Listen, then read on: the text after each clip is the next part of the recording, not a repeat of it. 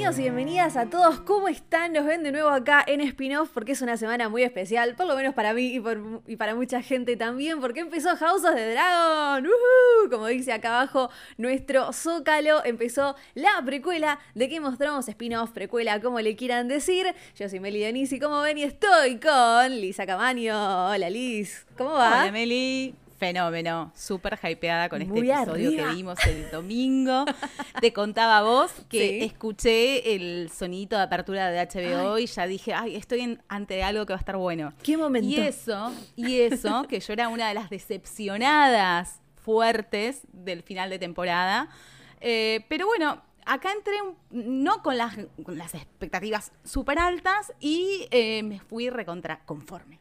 Amo, Amo, hermoso, bien. Ya empezamos bien. Yo ya, o sea, ya me, han escuchado, si escuchaban en Spin-off Radio, cómo venía rompiendo y rompiendo con cada novedad que salía de House of the Dragon, que los actores, que quién iba a estar a cargo, que Josh Martin iba a estar mega involucrado, que eso ya es hermoso, es un montón.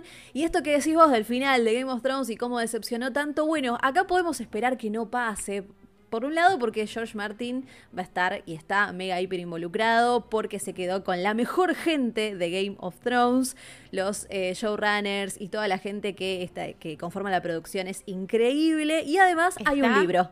Así que estamos bien. Ah, y el, libro está buenísimo. Increíble. Por lo que me contaste y lo que me vas a seguir contando. Pero aparte tenemos a Miguel Zapotnik, eh, el, director detrás de los mejores episodios de Game of Thrones. Miguel, mi país, mi país, Hermoso, por ejemplo, la batalla de los bastardos, ese es un capitulazo increíble, ¿no? Está en muy buenas manos House of the Dragon.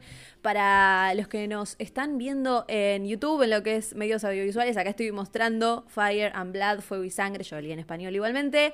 Hay dos Biblias que voy a utilizar a lo largo de, estos repasos que vamos a hacer siempre de los, eh, de los episodios de House of the Dragon acá con Liz. Eh, Fire and Blood, Fuego y Sangre por un lado, y por otro lado este librazo que es me casaría con este libro, es uno de mis libros preferidos, me lo regalaron para un cumpleaños y no podría estar más feliz que se llama El mundo de hielo y fuego, también está en inglés y en español, es un libro hermoso, enorme, pesa eso? no sé ni cuánto pesa, tiene, tiene pinta de ser pesado.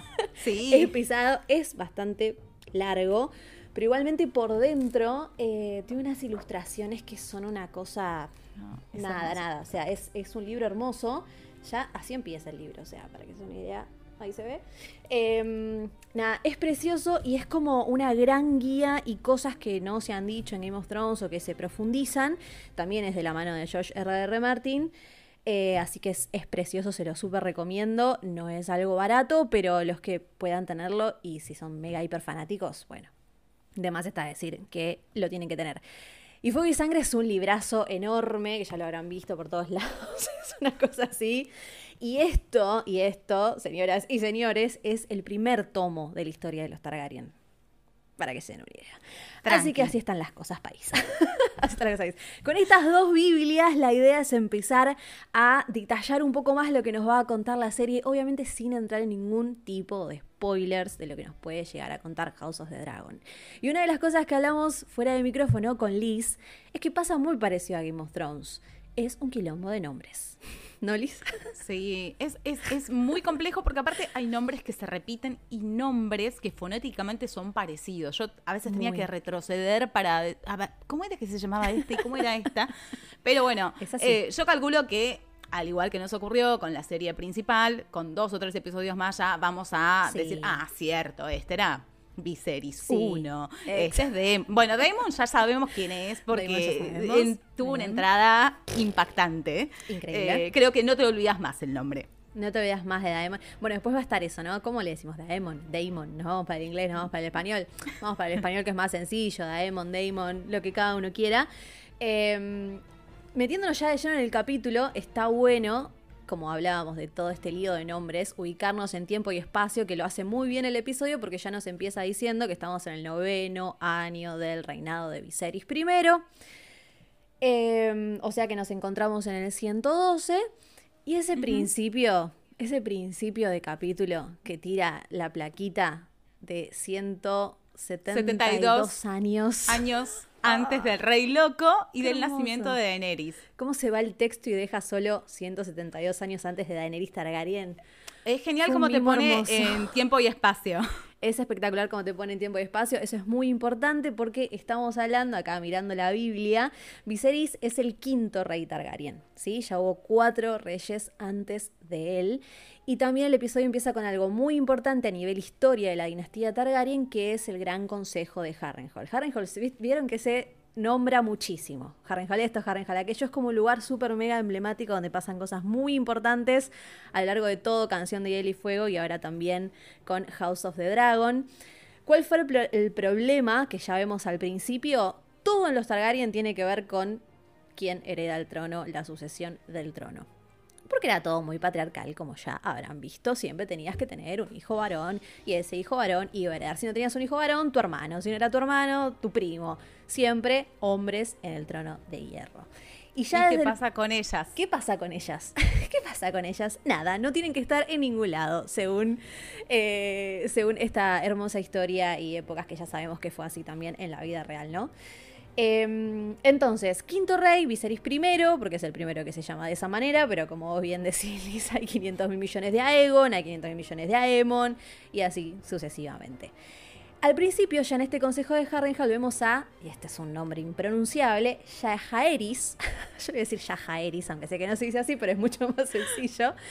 Yajaeris, eh, primero que le decían el viejo rey, también le decían el conciliador, porque como bien dice la serie, eran épocas, fueron épocas de muchísima prosperidad la de este rey. Un rey que siempre abogó por unir a los siete reinos, la paz, peleó igualmente, sobre todo tuvo muchísimas luchas con lo que era Dorn, que los que leyeron eh, Canción de Hielo y Fuego y estuvieron también con eh, Fuego y Sangre saben que fue el último eh, reinado que se, que se une a los siete reinos. Siempre fue Dorn el más combativo, el más rebelde, el que siempre fue difícil de conquistar. Entonces, ¿cuál fue el problema con Jaehaerys y por qué tuvo que hacer este gran consejo y empezar a consultarle a todo el resto de los reinos qué era lo que había que hacer? porque a él se le muere su primer hijo, que se llama Baelon. Entonces, Viserys es uno de los hijos de Baelon, el primer hijo de Baelon. Pero ¿qué pasa? Estaba Rhaenys, que la vemos ahí paradita, ahí muy tranquilita, diciendo, bueno, claramente a mí no me van a elegir, eh, y termina eligiendo es primogénita, o sea, termina siendo la primogénita. Exactamente. Lo que pasa es que, y acá vamos a entrar en el gran momento de que si lo están viendo en video, igualmente lo, los que nos escuchan se los voy a ir relatando. Tenemos la genealogía Targaryen. Ah, qué hermoso esto. Si, están, en YouTube, van a ver ahí la genealogía. Eh, esta genealogía que los que están viendo eh, la van a poder disfrutar, ponele, porque es un lío está en este libro grandote hermoso que se llama El mundo de hielo y fuego. Eh, fuego y sangre trae, obviamente también al final del libro, un, árbol genealógico. Es un poquito más complicado. Este es hermoso porque tiene color, las limitas, te dice si es hombre o mujer, de qué lado viene, los matrimonios, bueno, etcétera, etcétera. Así que vamos a proceder en este momento, a ver si esto, a sale bien, a trasladarnos, sí, va a salir bien, a trasladarnos por el árbol genealógico. Em, acá está Yajaeris, él es hijo de Aenis I Targaryen y Alisa Velaryon. Ahí ya se dan cuenta como los Velaryon son una familia que están súper mega involucrada con los Targaryen. Yajaeris se, bueno, acá pasa una cosa hermosa, ¿no? Como todos los Targaryen se casan entre primos, hermano, padre, madre, tío, sobrino. Full es un hermoso, full incesto, como ya sabemos. Jaehaerys se casa con su hermana Alicent y tienen nada más y nada menos que 13 hijos. 13 bellos hijos que están todos acá abajo del árbol genealógico, que cuando no, lees... No había televisión en esa época, por supuesto. Cuando lees Fuego y Sangre te haces un quilombo hermoso, gracias a Dios está este árbol genealógico apareciendo. Yo he blureado los spoilers, porque obviamente si ves un árbol genealógico te vas a spoilear. No, el nivel de producción es impresionante. ojo con esto. Blurié todo lo que puede llegar a ser un spoiler que vamos a ver en House of the Dragon. Así que los que, ojo, si buscan, si buscan la genealogía en internet, porque se van a spoilear. Si no quieren spoilearse nada, no la busquen y vengan a ver nuestro video, claramente, donde los vamos a cuidar. Entonces, de estos 13, acá lo tenemos a Bailon. Bailon es el cuarto hijo y como ven, se casa con una hermana, por supuesto. ¿sí? Se casa con una hermana que es la quinta hija. Ahí están Viserys eh, y dos hermanos más, entre ellos Daemon. ¿Qué pasa con el del medio? Se muere bastante chico, entonces por eso no lo vamos a ver en House of the Dragon. Eh, con el tercero, perdón. Entonces, Viserys y Daemon son hermanos, son hijos de Baelor que muere, y acá viene el problema de Jaehaerys, porque como ven, eh, Viserys es su nieto, pero del otro lado, si nos trasladamos, tenemos a Rhaenys Targaryen, que si seguimos todas estas líneas intrincadas y complicadas, es sobrina de Jaehaerys. Termina siendo, su, eh, perdón, su nieta. Termina siendo una nieta de Jaehaerys. Bien, hasta ahí estamos. A ella le correspondía, porque era la primera de su tercer hijo, que es Aemon. ¿Sí? Entonces, Baelon es el cuarto, Aemon es el tercero. Le corresponde a Rhaenys. No, pasamos al cuarto. Eh, declaró sucesor a y Baelon ahí tuvo a Viserys y ahí fue donde en este gran consejo se elige obviamente al varón y así es como llega Viserys a ser rey. Hasta ahí estamos. Hasta ahí estamos. Hasta ahí estamos, ok. Perfecto. Bien.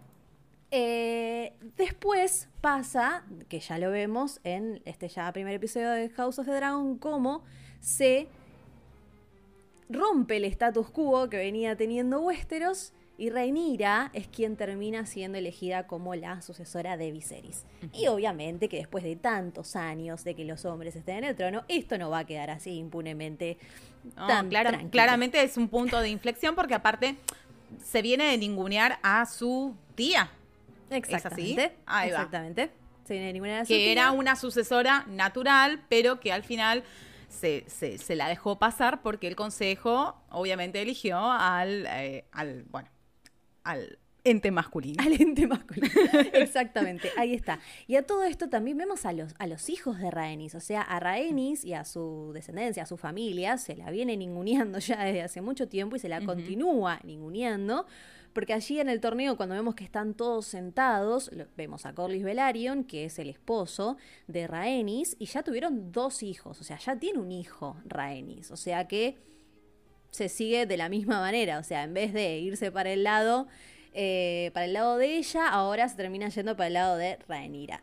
En los trailers seguramente vieron que vamos a ver cómo Rhaenys le dice a Rhaenyra durante mil millones de años esto fue así, o sea, no, no, va, no va a quedar impune esto. Creo que dice, eh, preferirían prender fuego todo o que todo arda antes de ver una mujer en el trono de hierro.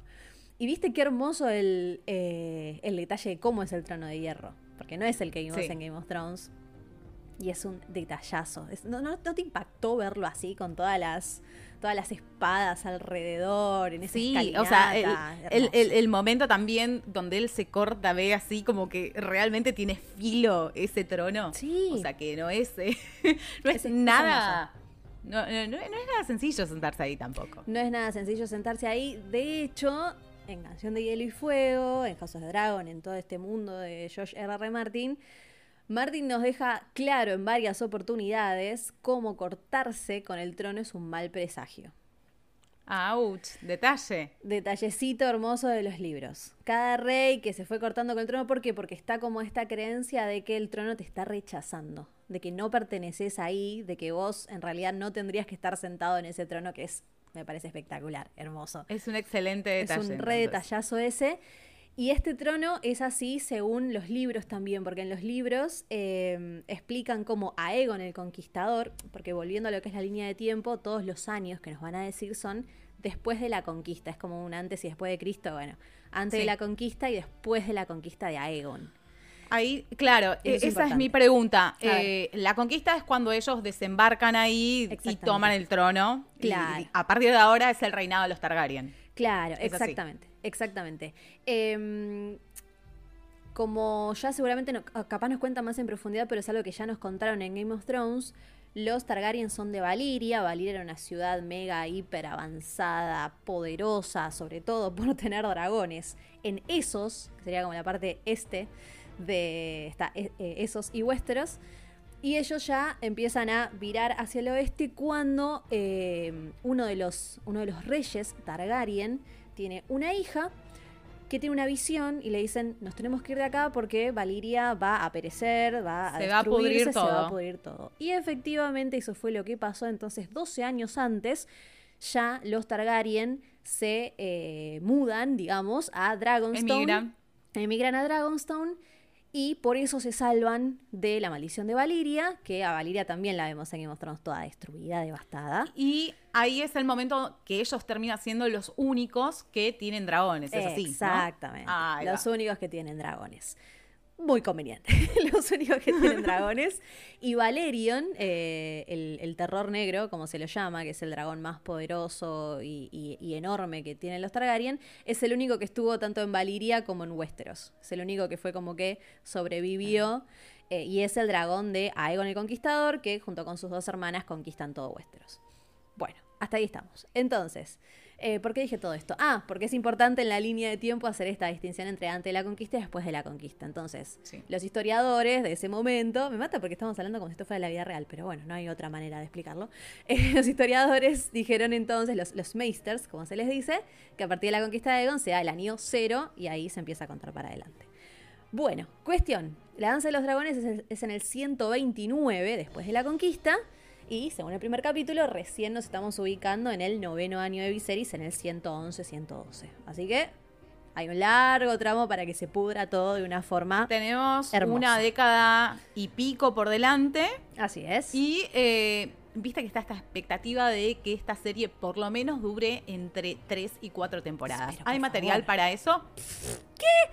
Hay un montón de material, podrían hacer una cantidad, la cantidad de episodios que quieran pueden hacer, una cantidad de material espectacular y aparte repetimos, es importante que la gente se pueda, eh, no, se pierda en tanto nombre, en tanto conflicto, en tanta cosa, así que cuanto más tiempo eh, pasen desarrollando bien la historia, que se conozcan bien los personajes, quién está relacionado con quién, emparentado con quién y sobre todo las motivaciones, yo creo que tienen como para rato y estoy convencida de que lo van a hacer muy bien, así que vamos por eso, vamos por eso. Sí, sí, para.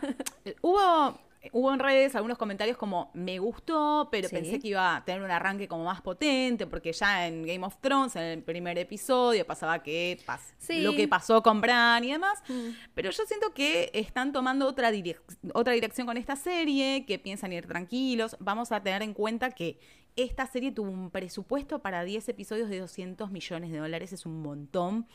Una de las series más caras, mucho más que incluso Game of Thrones, que una de sus temporadas más caras creo que tuvo la mitad de eso. Eh, así que yo espero que acá haya batalla con dragones, o sea, espero de todo, pero eh, está buenísimo que nos estén poniendo las fichitas de ajedrez y el punto de partida y el contexto y esto que te acuerdes el nombre de quién es cada uno y de dónde viene y cuál es su motivación y demás. Totalmente, totalmente. Son muchos personajes y son todos muy importantes porque todos van a jugar un papel fundamental en lo que va a ser después una división total que se va a hacer. Yo quedé bastante impactada con, con la muerte de la reina dando a luz. Eso es algo que no está en el libro. O sea, ella sí muere dando a luz, pero no de esta manera y me pareció un detalle increíble, o sea, tremendo e increíble que te pinta la, necesidad de tener al heredero varón y de cómo ella misma dice, no, Emma, como nada, las mujeres solamente tenían esa función, o sea, darle un heredero al rey y punto. Em, fue muy fuerte. Y también es, muy es, tremenda. Es mucho gore. Tuvo, es muy impresionable. Sí, totalmente. y para nosotras, para mí, fue tremendo verla. Por favor, en el momento que le toma la mano. No, no, no, no me dejes en esta. No, no. Eh, pero también está bueno eh, que ella le, le, dice esta frase precisamente a su hija y su hija es la que viene a romper con esto. A romper con eso. Totalmente. Es, es un hermoso detalle. Re lindo detalle. Después hay eh, muchos detalles que ya hemos visto en Game of Thrones, eh, edificaciones que en Game of Thrones están completamente destruidas, como eh, en donde se donde duermen los dragones, por decirlo de alguna manera, que era todo un lugar cerrado. Después en Game of Thrones, cuando la vemos a Daenerys bajar con, con Drogon para juntarse con Cersei y, y con todos para definir qué hacer. Eh, frente a la amenaza que hay más allá del muro, ya no hay nada arriba, está totalmente destruido, acá lo vemos todo, o sea, es un momento de esplendor total, esplendor total, lo mismo la fortaleza roja, cuando vemos ese, ese plano donde baja Rhaenys con Cyrax y está la fortaleza roja ahí hermosa, son momentos espectaculares que y, aparte como la gente le pasa por arriba un dragón y no se inmuta, o sea, era algo completamente ya eh, totalmente común que te pase un dragón por arriba. O sea, es, ya, ya era, eh, o sea, era parte de, no, no era ni siquiera algo mágico ni en siquiera, ese entonces, los, los, dragones, era algo cotidiano. Totalmente. igual está buenísimo, eh, es, también, es también esta, mm, esta frase que dice que lo único que podía derribar la casa del dragón era la casa misma. Exactamente, eso es espectacular, es espectacular porque es así. Es así. Más allá de que después sabemos por Game of Thrones cómo termina cayendo el último rey, eh, con la rebelión de Robert. Igualmente sí, la destrucción total de la, de la, de la familia Targaryen y cómo ya viene en picada después de la danza de dragones es precisamente por esta guerra civil que tienen entre ellos. El momento Dracaris no me lo voy a, me lo voy a olvidar más, es hermoso, ¿te acordás de Dani? O sea, es, es espectacular. Y después los guiños más fuertes a Game of Thrones son la daga, que estábamos todos así. Dije, ¿qué? Sea, cómo decidieron conectar Game of Thrones con House the Dragon me pareció muy acertado. Es la daga y es Viserys contándole a Rhaenyra esta profecía que tuvo a Aegon el Conquistador sobre cómo el día de mañana, en algún momento, Westeros va a ser eh, amenazada por eh, algo que va a amenazar con terminar con la humanidad directamente y fue no pensé que iban a ir por ahí, me sorprendió. Me pareció y que sí o sí tiene que haber un Targaryen en el trono, que no sabemos si se trata de Jon, si ¿Eh? se trata de ¿Eh? Daenerys, ¿de quién se trata? Porque esta es la de príncipe prometido, de príncipe prometido. El único que nos quedó después de Game of Thrones y que encima va a tener una secuela es Jon, así que ahí ya queda todo completamente abierto a ver qué es lo que van a hacer ahí y me intriga un montón y ahora quiero ver todo lo que salga y no lo puedo creer. Así que hermosos, hermosos esos guiños. Eh, hay mucho guiño Game of Thrones, obviamente, las locaciones que vemos, cómo está el trono de hierro, eh, cómo está la fortaleza roja, cómo pasan por ese lugar Renira y Alicent, que después va a tener todo un mapa dibujado que Cersei lo manda a hacer. Eh, es, es espectacular ver cómo era todo antes, así que me parece hermoso. Y después, eh, ya para, para, ir cerrando, la importancia de las casas, tanto Velaryon como Hightower. A Otto Hightower ya todos se lo pueden imaginar, ¿no? Por dónde va a ir, las motivaciones que tiene. De Hand. De Hand. Eh, es el papá de Alicent. Es el papá de Alicent. quien en este primer episodio parece ser la amiga de la princesa. Por ahora. Eh, pero también, esto, este detalle yo lo descubrí o sea, creo que no es un spoiler porque lo descubrí googleando eh, quién tiene qué rol. Porque, por ejemplo, buscaba Olivia Cook. ¿Y quién va a ser Olivia Cook? No la vimos. Y ah, entendí que ella va a ser una versión adulta, de Alicent y lo mismo que vamos a tener a, otra intérprete haciendo de eh, Rhaenyra, eh, una versión adulta. Sabemos que vamos a tener un salto temporal. Entonces, me interesa mucho cómo va a desarrollarse esa relación entre ellas dos. Sí, de hecho, la narradora del principio es Rhaenyra adulta la que empieza narrando lo del consejo de Harrenhal y todo, nos damos cuenta que es ella adulta ya. Así que. es Emma Darcy. Emma Darcy, exactamente. Ya en el próximo episodio, para mí, ya, ya se va a dar este salto. Eh, por lo poquito que estuvieron diciendo y, por, los avances, ¿no? Porque hay un avance también y ya HBO empieza a sacar eh, los Inside the Episodes que están espectaculares, hermosos, que me encantan. En ese Inside the Episode eh, explican por qué esta decisión de conectar a Game of Thrones y House of the Dragon de esta manera. Y aplaudo, aplaudo todo. aplaudo todo, recontra sí. Em, así que bueno, la importancia de estas dos casas, los Velaryon también son una casa de Valiria, de, quizás de, menor rango que los Targaryen, pero siempre estuvieron eh, emparentados. Em, de hecho, ya, ya desde el principio eh, aparece una, una Velaryon en, eh, en, la línea, en el árbol genealógico, por acá arriba. ya tenemos por ahí una Velaryon. Después, bueno, Aegon, el conquistador, se casa con sus hermanas, ya no nos sorprende. y después ya eh, aparecen los, los Velaryon en juego, así que son una, una familia súper importante. Y los Hightowers son de Antigua, que como saben, Antigua es esta súper mega ciudad esplendorosa de Westeros, una de las más importantes. Eh, y donde también eh, se encuentra la, ciudadela, o Citadel, como le dicen, eh, que están los Meisters, es una familia súper mega poderosa, y que va a querer ascender de una forma que no voy a decir que muchos quizás ya se imaginarán, pero que vamos a ver en los, en los próximos episodios y ya se van a empezar a hacer los bandos. Y de qué decir de Damon, Daemon, Targaryen, personajazo, Matt Smith. Eh, sí, el personaje de Matt Smith. La verdad es que a mí me encantó esta, esta idea que va a ser el nuevo personaje que voy a amar odiar. Sí. O sea, que va a tener esos grises, porque ya me lo vendieron de esa forma, tiene una presencia que es imposible no robarse eh, la escena cada vez que aparece.